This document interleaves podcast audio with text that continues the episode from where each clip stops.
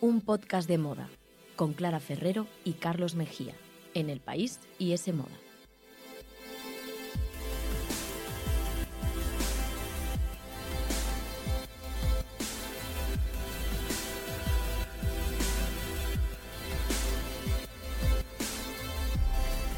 Hola, ¿qué tal? Bienvenidos a un podcast de moda. El podcast que escuchas mientras haces cosas importantes o no, tú sabrás, aquí te queremos igual. Podéis escucharnos, ya lo sabéis, en iTunes, Google Podcast, la web de Semoda y también en los podcasts del país. Y podéis seguirnos en Instagram, arroba un podcast de moda, porque la verdad es que es un espacio, vamos, maravilloso. Yo lo recomiendo un montón.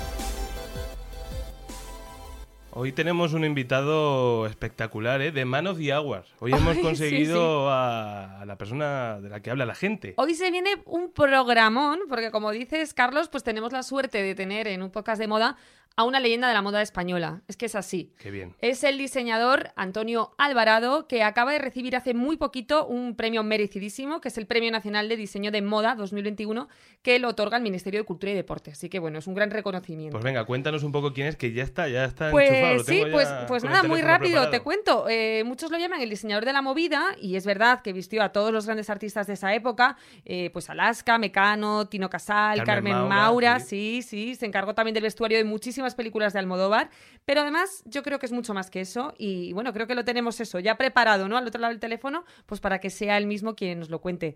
Hola Antonio, ¿qué tal? ¿Cómo estás? Buenos días, todo bien, más o menos. Hombre, supongo que eh, muy bien, ¿no? Porque acabas de Sí. recibir hace nada ese premio. Eh, no sé si te lo Sí, esperabas. ¿Qué me voy a esperar, cariño? Si yo creía que me llamaba y que creía que era mi médico resulta que era el ministro. Cuando vi un número larguísimo, larguísimo, le dije a Iván, digo, Iván es mi hijo, digo, Iván, te cuelgo que tengo cuatro llamadas, número largo, largo, y, y creo que es el médico. Y mira por dónde fue mejor que el médico. Jo, mucho mejor, claro. ¿Y qué pensaste Sí. entonces cuando descolgaste el teléfono y no era el médico, era el ministro? Eh, pues eh, al no ser el médico, yo lo primero que pensé de algo relacionado con el tema de la exposición del Museo del Traje.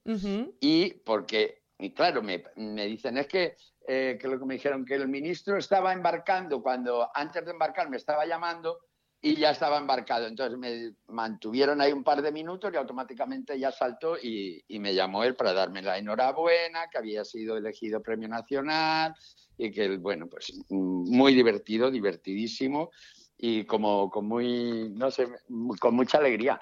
Qué bueno. Ah, Él, él y yo. los Claro, dos. los dos. Antonio, es un premio merecidísimo. Ya he listado, Clara, toda tu, tu- una larga lista de, de hitos que has conseguido en tu carrera.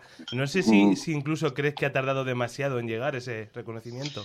Mira, en, en la vida, como en cualquier cosa, hay que hacer uno, eh, si además tiene la suerte, como ha sido en mi caso, y creo que no solo el mío, sino muchos, eh, hacer lo que uno quiere y Mm. desarrollar su creatividad con un trabajo que le gusta, no lo haces para nadie, lo haces para ti mismo. Indudablemente, el reconocimiento externo siempre es de agradecer. El éxito de una colección es que lo lleve la gente, que la compre. Pero, ¿cuántas colecciones nos han vendido? ¿Cuántas piezas en la moda que no se venden y ves que la gente, los profesionales siguen haciendo? O sea que realmente yo siempre pienso que lo más bonito que nos puede pasar a los artistas a veces no es tanto el reconocimiento, sino poder desarrollar tus ideas, tu obra y plasmarla. Y claro, cuando pasa esto, pues sin duda alguna que, que dices, bueno, pues valió la pena. Pero aunque no hubiese estado el premio, siempre valió la pena Oye, hacerlo. sí, Antonio, tengo curiosidad. Eh, ¿Cómo se celebra un premio nacional de moda? ¿Has hecho algo Pues sí. Pues sabes lo que hice Dime. al día siguiente irme con cuatro amigas y jamás había hecho, yo soy alicantino, Sí. que llevo la vida mía en Madrid, eh, y me atreví a hacer un arroz con conejo y caracoles, no te digo más. ¡Anda! Me salió de rico que te mueres, ¡Qué porque bueno! me había regalado un vecino como es temporada de caza o algo, Sí. y yo nunca, nunca he hecho eso, lo he comido cada vez que voy a Alicante. dije, pues me voy a atrever. Y entonces, pues con mi jefa de prensa, con unas amigas, estuvimos y eso es lo que celebramos. Ya, ya el Celebration gordo ya lo haremos cuando pase la pandemia. claro que sí. O sea, que fíjate que además de un grandísimo diseñador, eres buen cocinero también. Esto que... Me encanta, me encanta la cocina. Es tan creativa como hacer moda, ¿eh? Pues sí, sí, la verdad es que sí. Al final son dos terrenos que, que sí se relacionan. Y Antonio, tú que has sido pionero, eh, bueno, en casi todo, ¿no? Porque yo estaba mirando ahora un poco de hemeroteca y veía, por mm. ejemplo, en la, en la colección Baja Costura utilizaste manteles del Hotel Palace, en rollos de toallas que robabas en los bares, esparadrapos. No, yo no robé, no ah, volveros locos, yo no robé. bueno, que te ayudaron a conseguir, ¿no? Ah, tenía una amiga que trabajaba, eh, un par de amigas que trabajaban en el, ¿cómo se llama? donde dejamos la ropa, en, las discotecas. Sí, como en el guardarropa, sí. Guardarropa, vale. Y entonces, como ellas cuando eh, cerraban tenían que poner los rollos, no sé qué, y se quedaban allí hasta que venía al día siguiente el señor, se llamaban eh, la gaviota, unas toallas que iban en, rollitos y tal. Y entonces me dijo, Antonio, pues como al día 4 o 5, Dice, pues si quieres te llevo. Me trajo un rollo, probé a teñirlo, romperlo, algunos ya venían rotos y demás. Y dije, pues nada, con esto mismo. Y, fenomenal, o sea. Vale, vale, vale. Entonces ya hemos aclarado que, era todo legal, que era todo legal. Pero, oye, ¿qué opinas ahora cuando las marcas de diseñadores se jactan, ¿no? De utilizar materiales reciclados, sostenibles y tal, como si fuera una novedad? Supongo que tú pensarás, bueno, eso ya lo hice yo hace mil años, ¿no? Es que ni pienso eso. Yo, cada uno es muy libre de hacer como quiera y de la manera que quiera. Yo lo único que siempre he hecho es que si he visto alguna cosa que le he podido sacar partido, que le he podido reinterpretar, pasó lo mismo con las sacas de correos, esas que, que, hice aquellos abrigos maravillosos, que están, hay fotos por ahí con Cristina Marsillac, eh, pues eran unos amigos que estaban haciendo la mili, dos modelos míos, y como veía que me gustaba a mí los tejidos así viejunos y hechos polvo, aparecieron un día allí con cinco sacas de correos. y, pues hice con aquello cosas maravillosas que de hecho no se encuentran. No le he dado nunca ni mayor importancia ni menos. Es como.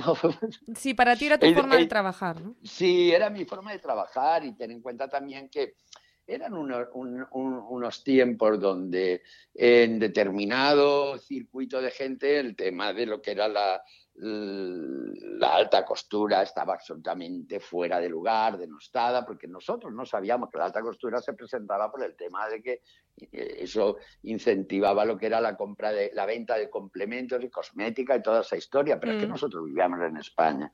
Y es verdad que fue un momento muy de una caída tremenda el tema de la alta costura, y eh, justamente en mi caso era todo lo contrario, no utilizar cosas con brillo, no utilizar absolutamente nada que fuera, eh, que tuviera lentejuela o esto o lo otro, no, no, era como justamente ir a, contrapelo. Antonio, también has sido, yo creo que un adelantado, ¿no? En, la moda sin géneros y además lo has hecho siempre de una forma muy natural, eh, menos pensada de lo que quizás se hace ahora, ¿no? Que parece pues eso, todo más, más pensado. Más medido, sí. Mm. Mira, ese tipo de... Es que ayer no recuerdo con quién lo hablaba, pero primero es que yo, yo dentro de mí no tengo ese problema. Claro. ni, ni, si es gay, ni si no es gay, ni si es trans, ni si está a mitad camino. Es que, es que dentro de mí yo me he rodeado toda mi vida de gente que me ha caído bien, me ha importado, no me ha importado nada, ni lo que son, ni lo que quieren, ni dónde van. Es que yo he mirado a la persona, no he mirado en el fondo. Si se han sentido bien de alguna manera en el año, yo creo que fue en el 79, 80, no recuerdo la primera tienda aquí en Madrid, todas las fotos que hay de Pablo Pérez Mínguez, ahí hay dos personas que son trans. Y no, y yo ni dije ni dejé de decir, eran guapísimas, estupendísimas y además amigas. Es que cuando, vosotros habéis visto desfiles míos, o la gente ha visto desfiles míos en Cibeles, que bueno, ahora que le llaman el Fashion Week y demás, donde chicos salían con, vestidos absolutamente de chicas. Sí. Pero de, traje de chaqueta y de eh, no de pantalón precisamente. Y nunca dije si es, si deja de ser. Si me lo han preguntado con toda seguridad, pero, eh, pero que con eso lo que han hecho es bandera, porque a veces no, no, no es la fórmula para normalizar las cosas hay que tratarlas con normalidad. Y entonces es una persona más que desfila. Cuando estaba con Antonio Miró, pues yo a Bimba la sacaban en los desfiles de chico, era un chico más. Entonces, no lo sé. Es, yo, yo, no tengo el problema dentro de mí, con lo cual, pero indudablemente lo he tratado con, con, con naturalidad. una cosa mía, totalmente, te lo digo de verdad. Sin duda eso, pues me he adelantado a tu tiempo, ¿no? En todo. Y, y, Antonio, tú que desfilabas y presentabas tus colecciones en discotecas y en salas de conciertos, pues como el Rocola, la Joy, que, que vamos, sería una maravilla ver allí los desfiles. Eh, ¿qué el, opinas? Q de, el Q de Ibiza, Barraca de Valencia. Sí, te las has recorrido todas. La ruta del bacalao. De Valencia, eh, Barraca, que es donde luego empezó la ruta del bacalao. Sí. Yo ya estaba en Madrid cuando la ruta del bacalao, allí Claro. empezó, sí. ¿Y, qué De opi- allí fue a Ibiza y de Ibiza ya a Madrid, claro. ¿Y qué opinas de celebrar ahora los desfiles en un pabellón, por ejemplo, como es IFEMA, que no tiene nada que ver con, con aquel ambiente, supongo? A mí me costó mucho dar ese salto, ¿vale? Me costó mucho, pero fue Manuel Piña el que de alguna manera, junto con Pedro del Hierro, los que mm, trataron de acercarme ya más a, a lo establecido, ¿no? No existía la pasarela Cibeles todavía. Eh, lo único que se hacía aquí en Madrid era, que yo recuerdo, era Moda del Sol o algo así se llamaba. Y, y en Madrid que existía moda del Mediterráneo, algunas cosas que era donde realmente desfilaba o bien Manuel o Francis o no lo sé. Aquí en Madrid yo creo que es que no existía una pasarela más o menos Claro. en condiciones. Entonces, cuando ya se empezó un poco a unir determinada gente y a, a generar, a crear esa necesidad de, de hacer una pasarela que entrara un poco en el juego de que los diseñadores estuvieran ahí, pues ya empezaron a contar conmigo y me llevaron a esa parte. Yo me costó muchísimo adaptarme, es menos divertido, indudablemente. eh, hay menos risas también. Claro, es como más serio, más institucional, sí, no cabe duda. Sí. Bueno, a mí me dejaron hacer todos los bandidajes que quise. ¿eh? A mí Solana me permitía lo que no estaba escrito. Lo que no estaba escrito. Y luego siempre me decía, Antonio, que me, has dado- me has engañado, que no sé qué, no sé cuánto. Mira que como hagan esto, no sé qué, te apago las luces. Y eso me, me amenazaba siempre que me apagaban las luces. Y cuando terminaban los desfiles decía, Antonio, como si quieres mañana sacar un caballo en medio. Qué bueno.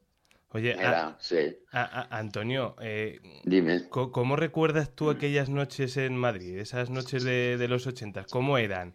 Eh, Pues, en- eh, las noches maravillosas del Pero- mundo, porque no existía esta historia. Sí, No te digo ni que fueran mejores que las de ahora, yo no las vivo, pero realmente es que el- el- la noche en Madrid, que no terminaba tan tarde, ¿eh? que lo Ah. del tarde, tarde, ya Porque fue es que- muy al final, como en los 90, ¿eh? ¿Tú crees que se ha mitificado, que se ha mitificado mucho esa época? Demasiado, con Sí. el tema del golferío, el droguerío. Bueno, bueno, bueno. Eh, el, el tema del droguerío, lo primero es que no salía. para empezar. Luego eran otras drogas, mucho más sociales. Y, y- y la verdad éramos, pues no lo sé, es que no quedábamos, es que nos encontrábamos, Claro. no quedábamos. Simplemente era como que salíamos que a las 7 o las 8 nos acercábamos al Teide o a la Terraza España, luego a las 9 o así, nueve y media nos íbamos a Rocola o a ver un concierto o a la inauguración de una exposición, pero no había esa historia de quedar. Lo que sí recuerdo que era una maravilla era que te tenías que estar haciendo ropa permanentemente, porque todos los días tenías que aparecer divino. Y entonces era un Bueno. vivir. Eh, Entonces, Antonio, en, en tu vida, ¿dirías que has trasnochado más por estar cosiendo o por estar de fiesta? Por ambas cosas. Por no, ambas no, cosas. no, por ambas cosas. Porque cuántas noches y noches y noches cuando se iban eh, por la tarde eh, la gente del taller. Entonces yo, para que al día siguiente, pues siempre he ido muy mal de tiempo, eh, al día siguiente tuvieran la faena, ya nos quedábamos en el taller hasta las tantísimas, cortando, patronando, haciendo pruebas, Mm. con buena música. eh, eh, o sea, no, no, no he estado tanto en la calle. He estado, ¿eh? que tampoco soy santo. Pero yo me he pasado muchas y muchas y muchas noches trabajando encantado de la vida. Porque además no estaba solo, que es que se venía toda la cuadrilla allí Claro. a casa. ¿Me entiendes? Al estudio. En fin, Eh, claro, yo y- estoy muy contento porque por lo menos me lo han dado estando vivo. Hombre, pues O sí, sea, y lo puedes celebrar, lo puedes celebrar, que es muy importante. No, Antonio, que- tú que, que has dime. vestido a todo el mundo, pues lo que decíamos un poco al principio, ¿no? Alaska, Mecano, Tino Casal, La Veneno, eh, Viviana Fernández, eh, también las Azúcar Moreno en Eurovisión, La Bruja de la Boda de Cristal. Bueno, en fin, paro ya porque si no eh, eh, me tiro aquí todo el programa. Eh, ¿Hay alguien del panorama actual, algún artista de ahora que te haría ilusión vestir o que también te inspira tanto como los de antes? No me hace ilusión hacer ninguna ropa, ninguna. Con lo cual, si no me hace, si no, partiendo de que no me haga ilusión, eh, pues tampoco le, nunca he puesto tampoco en, el ojo en nadie de decir, es que me gustaría vestir a, o aquí o allá, es que no lo he hecho nunca así. No, eh, yo he vestido todo tipo de gente. Te hablo desde familia de la Casa Real, eh, desde mujeres de toreros, eh, hombres, artistas, eh, eh, artistas plásticos. Es que por mi mano ha pasado, si no de todo, casi de todo. Claro, todo aquel que quiera vestir a Antonio Alvarado, ¿no? Sin, sin Sí, más. y luego, hombre, pero sí es verdad que había mucha, tenía mucho éxito mis vestuarios dentro del mundo de la música y demás, y entonces las propias discográficas, cada vez que venía algún artista internacional y demás, pero Antonio, que os voy a llevar a Europe, os voy a llevar a no sé quién, no sé cuánto, y de momento luego tenía que ir a Londres a entregar todo el vestuario, porque se iba a rodar los vídeos allí, no lo sé, ha sido muy bonito, mi trabajo ha sido muy bonito. Y Antonio, antes ya de, de dejarte, hablabas eh, sobre esa falta de ilusión, eh, pero yo me pregunto, ¿alguna vez se deja de ser diseñador? ¿Se No. puede dejar de ser creativo o es algo Que te- va, que va, que va, que va. que te que acompaña va. Yo siempre, te, ¿no? te he dicho el vestido, te he dicho vestidos. A mí ahora mismo eh, necesito eh, recargarme a otra cosa. Yo soy una persona hiperactiva y muy nervioso, ¿vale? Mm. Entonces, yo me paso el día haciendo cosas y cuando no hago manteles, hago eh, diseños para los suelos de, de Mosaísta, que es la empresa de mi hijo. Sí. Cuando no hago eh, esas colecciones, estoy haciendo eh, cojines. Y cuando no, es que no paro. Y cuando no me pongo a hacer mesas de madera, que ahora me ha dado por la madera. Anda. O sea, o No, sea, no te aburres, no te aburres, está claro. no me aburro para nada, para nada. Aparte, tengo una huerta. Eh, lo que pasa es que cada vez que tengo la huerta estupenda, estupenda, con los olivos, ya todo perfecto, o viene la filomena, o viene una riada. O sea, de la huerta no he sacado ni una mala aceituna. Y mira que los olivos tienen ciento y pico años.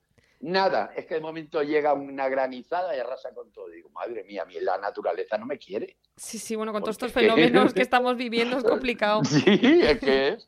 Y además de la huerta, bueno. todavía sacas tiempo para hacer esa exposición en el Museo del Traje que nos comentabas al principio, ¿no? Sí, Estás ahora en ello. Lleva, lleva seis años. Ujú. ¿Y, Mm. y la veremos pronto, tú crees? Sí, eh, a ver, otoño 2022. Vale, bueno, pues nada, Ya queda un está año. concertado, toda la ropa está allí, absolutamente toda. Vais a flipar, ¿eh? Bueno, está seguro. todo intacto, eh, vestuarios de cosas de yo no recordar, de cosas de calle, de, de, de Luz Casal. Hombre, sí me acordaba de las cosas de los discos o de las actuaciones y demás, pero la de calle ni recordaba. Eh, solamente falta por recogerlo de olvido, eh, pero llegó el tema de la pandemia y ya se tuvo que paralizar todo. Pero que también ayer me dijo Antonio, a lo mejor tengo 50, 60 o 70 piezas alucinantes. Hablamos de Olvido Gara, ¿no? De Alaska. Eh, Alaska. Eso es, sí. para los oyentes. Mm, Ha aparecido absolutamente todo, todo, todo, todo, y todo está intacto. Oye, pues tenemos Todo mucho... está intacto. Y tiene 40 años las cosas. Eso habla muy bien de tu moda y de tu ropa, de la calidad, ¿no? sí, Pues, eso sí. ¿Qué te parece, Antonio, si nos, volvemos a citar ya para el próximo año cuando esté esa exposición y la disfrutaremos y, y volvemos a hablar? que sí. Pues claro que sí. Seguro que sí. Pues nada, Corazón, muchísimas muchísimas gracias. gracias. Gracias, un abrazo muy que grande. paséis un buen día. Y- Chao. Y enhorabuena. Chao, Antonio. Gracias, gracias. Chao.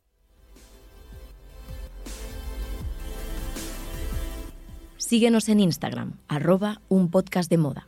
Escúchanos en los podcasts del país, iTunes, Google Podcast y en la web de S Moda.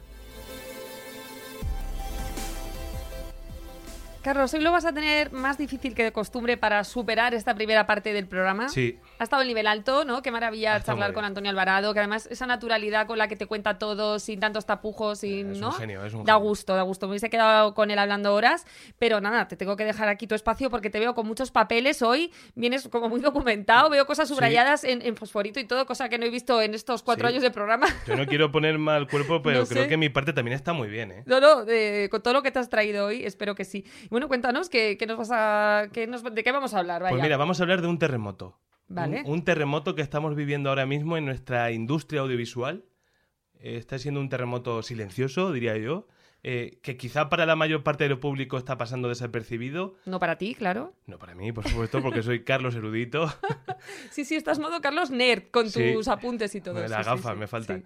Pero, oye, que este cambio está quebrando poco a poco, eh, yo creo, el, el techo de cristal, un techo de cristal que lleva demasiado tiempo instaurado en, en nuestra industria y además con varios estrenos que coinciden ahora en el tiempo, que, que seguro que nuestros oyentes han oído hablar sobre ellos y que, bueno, que se estrenan en estas semanas, justamente, en, en otoño. Vale, vale, pero cuéntame qué es ese terremoto antes de seguir. No le des Voy más misterio. grano, sí, ¿no? venga, que Sí, te me gusta mucho recrearte. Está sí. quedando larga. venga. Pues mira, me refiero al cada vez mayor número de proyectos dirigidos por mujeres en nuestro país. Vale. Pues de, de series, de películas y no solo por mujeres, sino también por actrices. Por actrices que, que, bueno, que siguiendo los pasos de otras como, como Olivia Wilde, por ejemplo, se me viene a la cabeza, como Natalie Portman o como Greta Gerwig en Estados Unidos, pues oye, deciden dar el paso y dirigir ellas mismas sus, sus historias. Pues Carlos, no me puede interesar más este tema. eh, no puede ser además más tema podcast de moda. Así que cuéntame, ¿quiénes son esas actrices? Pues mira, Ana Rujas y Nadia de Santiago. Son las dos primeras de las que voy a hablar. Son actrices televisivas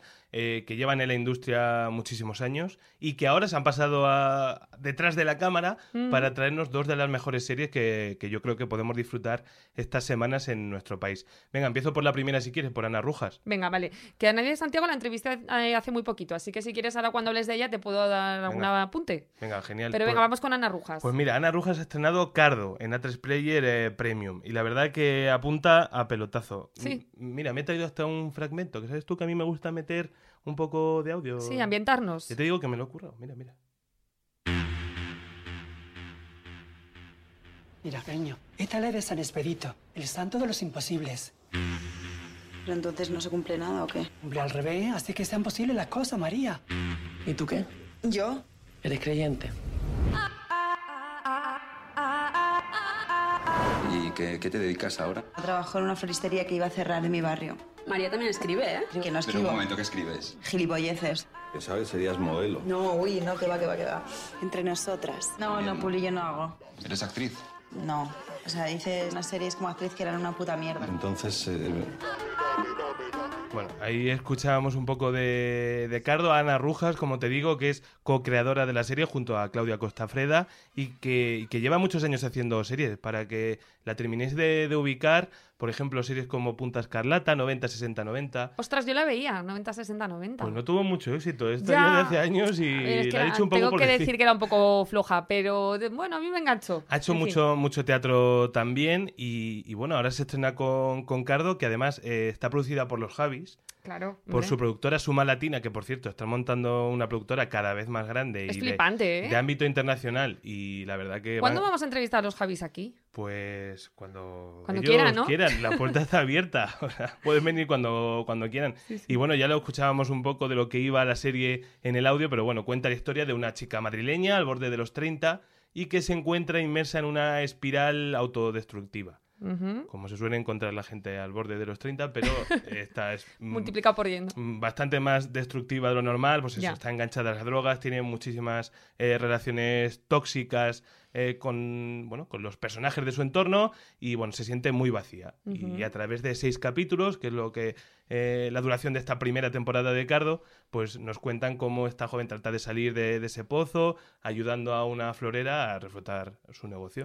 Y ya se ha estrenado, ¿no? Porque yo, la verdad, tengo que decir que todavía no la he Sí. visto, así que no te puedo... Bueno, se estrenó, pero- si, eh, si- hoy estamos a miércoles, se estrenó el viernes pasado, aunque bueno, aquí cada uno escucha el podcast cuando Claro. quiere o cuando puede, no tiene mucho sentido hablar de fechas, pero bueno, ya está en en A3 Player Premium y la verdad que la serie es bien interesante. Yo solo he podido ver el primer capítulo, pero me ha gustado mucho, recomiendo su visionado. Vale. Y, y Ana Rujas está muy bien. Claro, porque Ana Rujas es co-creadora, pero también actúa y protagoniza, Sí, ¿no? es la O sea, protagonista de la serie. Y, y- por cierto, un detalle, para los más melómanos, Diego Ibáñez, que, que, bueno, que es el cantante del grupo Carolina Durante, que supongo que, que, Sí, hombre, que lo sí, conoces, claro. también tiene un papel en la serie. Yo no, bueno, le había visto en los videoclips actuando, la verdad que se le daba medio bien, y tiene, tiene un papel. Mira, Así me- que- un punto más a favor para verla, que además no es por nada, pero Diego Ibáñez es un chico además que ha tenido mucho éxito así como muy mono, ¿no? Y mono, bueno, muy que oye, apetece, apetece verlo, venga. Pues ahí está mi primera recomendación. Cardo. Cardo. Voy, a por la segunda. Venga. Esta sí me la he visto entera, ¿eh? Y yo creo que también, porque supongo que vamos a hablar de la de. Nadia de Santiago, ¿no? De Nadia de Santiago, del Vale. tiempo que te doy, Sí, se llama. la verdad que se ve muy bien. Bueno, es, eh, como dice, ser de Nadia de Santiago, pero también está eh, creada por Inés Pintor y Pablo Santidrián. Que oye, que hay que mencionar a todos los, no solo a los eh, nombres famosos, hay que mencionar Claro a todos sí. los creadores de la serie. A mí eso luego me sienta muy mal cuando se olvidan de los guionistas. O sea, que tú eres de los que te quedas eh, viendo todos los créditos en el cine hasta el final. No me, que- no me quedo viendo a todos, pero oye, yo creo que a los guionistas Que eh, sí, que sí. siempre nunca tienen visibilidad ninguna, creo que ya es hora de, oye, que son lo- el, alma, el alma de la serie. Claro que sí. escriben. Esto es como los traductores de los libros, eh, que traducen al final ahora al español y luego nadie nunca se hace eco. Oye, Pues que mira. es una labor increíble, hay que mencionarlos también. Bueno, Pues eh, lo que digo, el tiempo que te doy. Se puede ver en Netflix, ya está entera también esta, esta serie y, y me ha gustado mucho. Es que mira, yo me la tragué en una tarde porque se ve como una peli al final, porque los Claro. capítulos son muy cortitos, es un formato bastante nuevo, así Sí. como me parece que son 11 minutos de duración, sí, Sí. 11. Y entonces, claro, al final, pues si te los ves todos, pues te dura lo que te dura una peli o poco más, ¿no? Así que Oye. es como súper mm, fácil de ver. Sí, déjame ubicar a Nadia de Santiago, que, Sí. que, bueno, que entre otras ha protagonizado la serie Las chicas del cable. Y, y que bueno, que, que debuta como guionista con, con el tiempo que te doy después de haber hecho varios cortos con, con Inés y con Pablo. Y, y es lo que dice, se ve fenomenal porque son eh, o- 11 minutos de duración cada capítulo. Y bueno, de lo que trata es sobre cómo superar una ruptura sentimental. Y en cada capítulo dedica un minuto menos a pensar en su exnovio, que protagoniza, bueno, que está protagonizado por Álvaro Cervantes, que también es un actor que me gusta siempre muchísimo. A mí la premisa me encanta. O sea, lo de dedicar un, minuto menos cada día de tu tiempo Es a que esa es persona. muy, muy real, ¿no? Eso, Sí, cuando tienes es una muy ruptura guay. es intentar ir desenamorándote. Sí, día a día, minuto a de- minuto. o sea, haciendo la mudanza en tu cabeza, ¿no? Poco a poco. Total, y se ve un poco como eso, como ella al principio le dedica, pues eso, los 10 minutos del capítulo a él y Mm. luego un minuto a ella. Y al final, en los últimos cap- capítulos, pues es al revés. Eh, le dedica ya todo el tiempo a su vida mm, real, digamos, y Sí. deja de recordar a su Los exnovio. recuerdos, sí. Sí, pero bueno, luego tiene un final muy abierto que no sé si No tendrá una lo segunda. cuentes, No, no, no. no, no, no, no. Espera, solo te voy a decir que no sé si habrá una segunda temporada o no sé qué nos puede deparar esto, pero bueno, que te deja ahí también como un poco dándole vueltas a la historia, ¿no? Si es un éxito, como creo que, que- que está funcionando bastante bien, quizás haya segunda temporada. La verdad que no lo sé, pero bueno, seguro que le encantaría. Yo, como te decía, la entrevisté para la web de Semoda. Si queréis leer la entrevista, está online. Así que, eso. Pues bueno, eh, estos son las dos series eh, principales de las que quería hablar, pero es que la tendencia que te digo de, actrices que se están convirtiendo en creadoras, la verdad es que es mm, hay muchísimos ejemplos y seguro que me estoy dejando. Por ejemplo, Abril Zamora, conocida por series como, como Vis a Vis, ha estrenado hace muy poquito la serie Todo lo Otro en, en HBO España, que, que quizá puede ser... Bueno, la crítica está más dividida con, con esta serie, con ya, todo lo yo otro. he visto muchos tweets como que no convencía mucho, ¿no? Pero bueno, eh, aún así es un hito, no solo que haya una mujer eh, bueno, creando su propia serie y haciéndola como ella quiere, sino que es la primera persona trans que se pone al frente de una serie en la historia de nuestro país. Ahí es nada. eh. Todavía, eh, año 2021 y ella Pues es la primera. Es, muy un fuerte. hito. Mira, lo comentábamos Total. un poco con Antonio Alvarado, Sí. que él lo hacía bueno con total naturalidad y bueno, realmente ni deberíamos destacar que es la primera persona Ya. trans, deberíamos ya darlo por hecho, pero bueno, al ser la primera, pues yo creo que es no, es un importante hito que al se final. sepa. Y bueno, al final lo que no se visibiliza se Eso queda ahí es. oculto, ¿no? Entonces es Así que importante es una decirlo. grandísima, es una grandísima noticia, pero mira, por ejemplo, me ha apuntado también eh, otras dos actrices muy conocidas, como Aura Garrido, Sí, que es mítica. una de las grandes, conocida por ejemplo por el Ministerio del Tiempo. Bueno, y por esta de demonios, ¿cómo se llamaba? Que yo veía esa serie. Esta de Marsaura. Eh, eh, ¿Ángel o demonio? ¿Ángel o demonio era? Sí, puede, Puede ser. ser, que había como imágenes rodadas en el retiro y tal. Bueno, yo esas series que de verdad, yo tenía una época en la que me tragué todas Pero las bueno, series. El Ministerio en del. Tiempo es más conocida, sí, o, que o sí. la película Stockholm, que, que está Sí, genial en ella sí, también. Sí, sí, pero es que me vienen recuerdos. Y, y Marta Nieto, ¿te, te acuerdas de Marta Nieto Claro. también, por ejemplo, de la película Madre, que Sí. la vimos hace poco y que es una película muy recomendable? Y además tiene un estilazo. Yo aprovecho para meter mis pullas, me encanta ella. Pues sí, es muy importante también. Todo, Oye, todo. Las dos se estrenan este otoño como directoras de, de cortometrajes. Y en el caso de Marta Nieto, por ejemplo, ya está preparando su primer largo que va a estrenar el año que viene. Qué bien, qué bien. Y otras ilustres como Paz Vega, eh, me he enterado que está escribiendo el guion de su primer largo. Macarena Gómez, de, de la que se avecina, acaba de debutar también como productora.